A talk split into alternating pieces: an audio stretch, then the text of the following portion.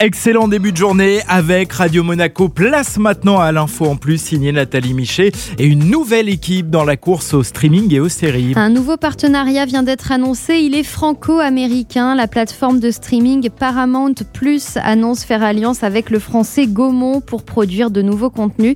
Concrètement, au niveau de la production, c'est un partenariat entre Gaumont et le studio international de Paramount, VIS pour Viacom International Studio. Ensuite, pour la diffusion, ça va donc se passer sur Paramount Plus, plateforme lancée en 2014 aux États-Unis sous le nom CBS All Access et rebaptisée l'an dernier.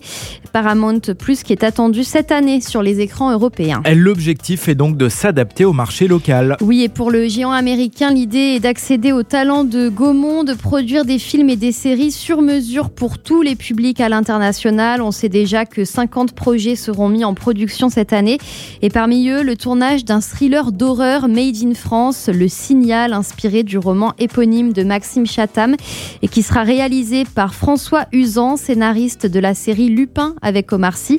Paramount et Gomo vont également travailler ensemble sur une comédie dramatique allemande baptisée Anywhere. À terme, l'objectif c'est de concurrencer Netflix, Disney Plus et Prime Video à échelle mondiale. Alors pour y arriver, le catalogue de Paramount Plus doit monter en puissance. Pour l'instant, on y trouve notamment la saga des Scream, Interstellar, Mission Impossible, World War Z ou encore Le Loup de Wall Street. Et puis quelques séries cultes comme Twin Peaks, MacGyver et votre préféré, Bob l'éponge. Merci Nathalie.